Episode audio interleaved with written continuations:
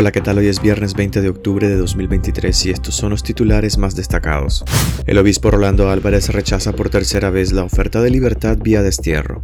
Rosario Murillo descarta la libertad de Monseñor Álvarez e insiste en el destierro como la única solución necesaria. La campaña engañosa del sueño americano y las sanciones empujan la migración irregular, según la dictadura. Ortega pide al Parlamento aprobar el presupuesto de 2024 con superávit. En internacionales, Estados Unidos advierte que restaurará sanciones a Venezuela si no libera a los tres estadounidenses presos. Soy Edwin Cáceres y les doy la bienvenida. El obispo Rolando Álvarez rechaza por tercera vez la oferta de libertad vía destierro.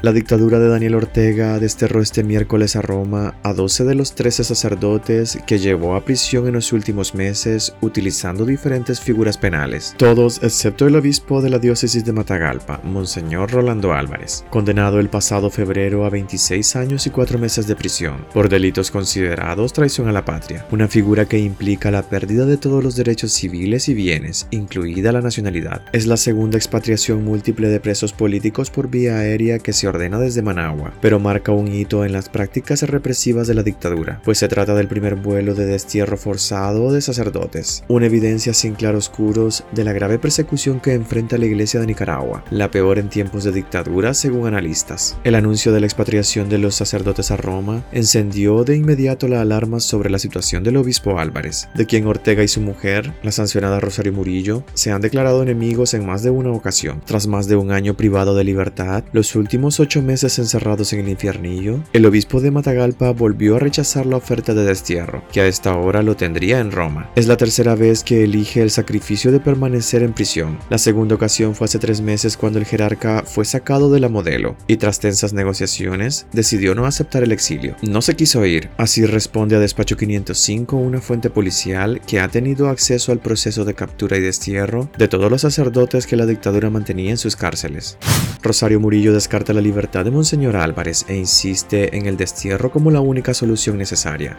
El destierro es la única solución necesaria que ve Rosario Murillo para resolver el desafío que tiene el régimen con la Iglesia Católica en Nicaragua y descarta de lleno otorgar la libertad incondicional a Monseñor Rolando Álvarez, quien se negó por tercera vez a salir del país junto a otros 12 sacerdotes presos políticos enviados a Roma. Nuestro reconocimiento de lo bueno, de lo positivo, de lo constructivo, de lo que nos permite avanzar, porque el camino es hacia el futuro, no es, no se puede retroceder, no es, no se camina para atrás, no se camina hacia el pasado. Hay quienes a veces pretenden reencontrarse con un pasado que no fue nada conveniente nada constructivo, nada positivo. Rosario Murillo se refirió al destierro impuesto contra los sacerdotes de diversas diócesis de Nicaragua, quienes ya llegaron a Roma. El Vaticano confirmó que el destierro de los sacerdotes fue una petición directa de la dictadura a la que accedió. Fuentes eclesiásticas han indicado que Monseñor Orlando Álvarez quiere ser libre en Nicaragua y ejercer sin condiciones su ministerio episcopal al que tiene derecho. La única forma posible de hacer que se vaya es que reciba una orden directa del Papa Francisco, a quien debe obediencia. La campaña engañosa del sueño americano y las sanciones empujan la migración irregular, según la dictadura.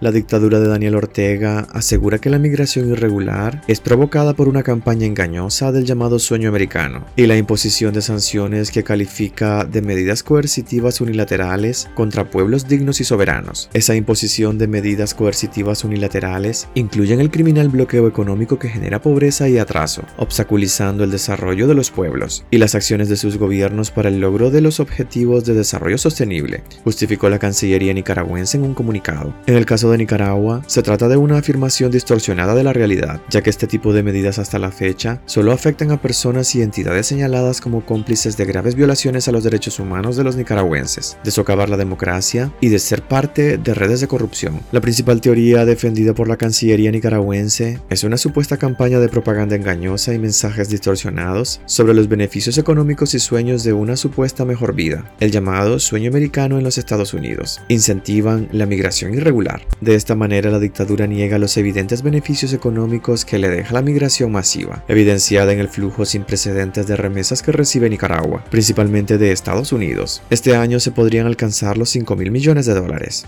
Ortega pide al Parlamento aprobar el presupuesto 2024 con superávit. El ministro de Hacienda y Crédito Público Iván Acosta presentó ante la Asamblea Nacional el proyecto de ley del presupuesto general de la República para 2024, que prevé un superávit de 132.1 millones de dólares.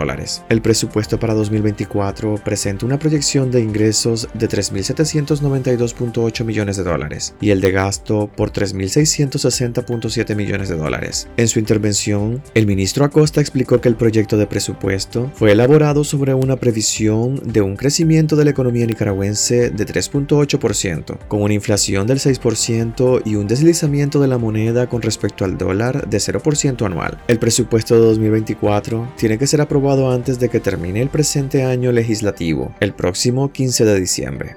En noticias internacionales, Estados Unidos advierte que restaurará sanciones a Venezuela si no libera a los tres estadounidenses presos.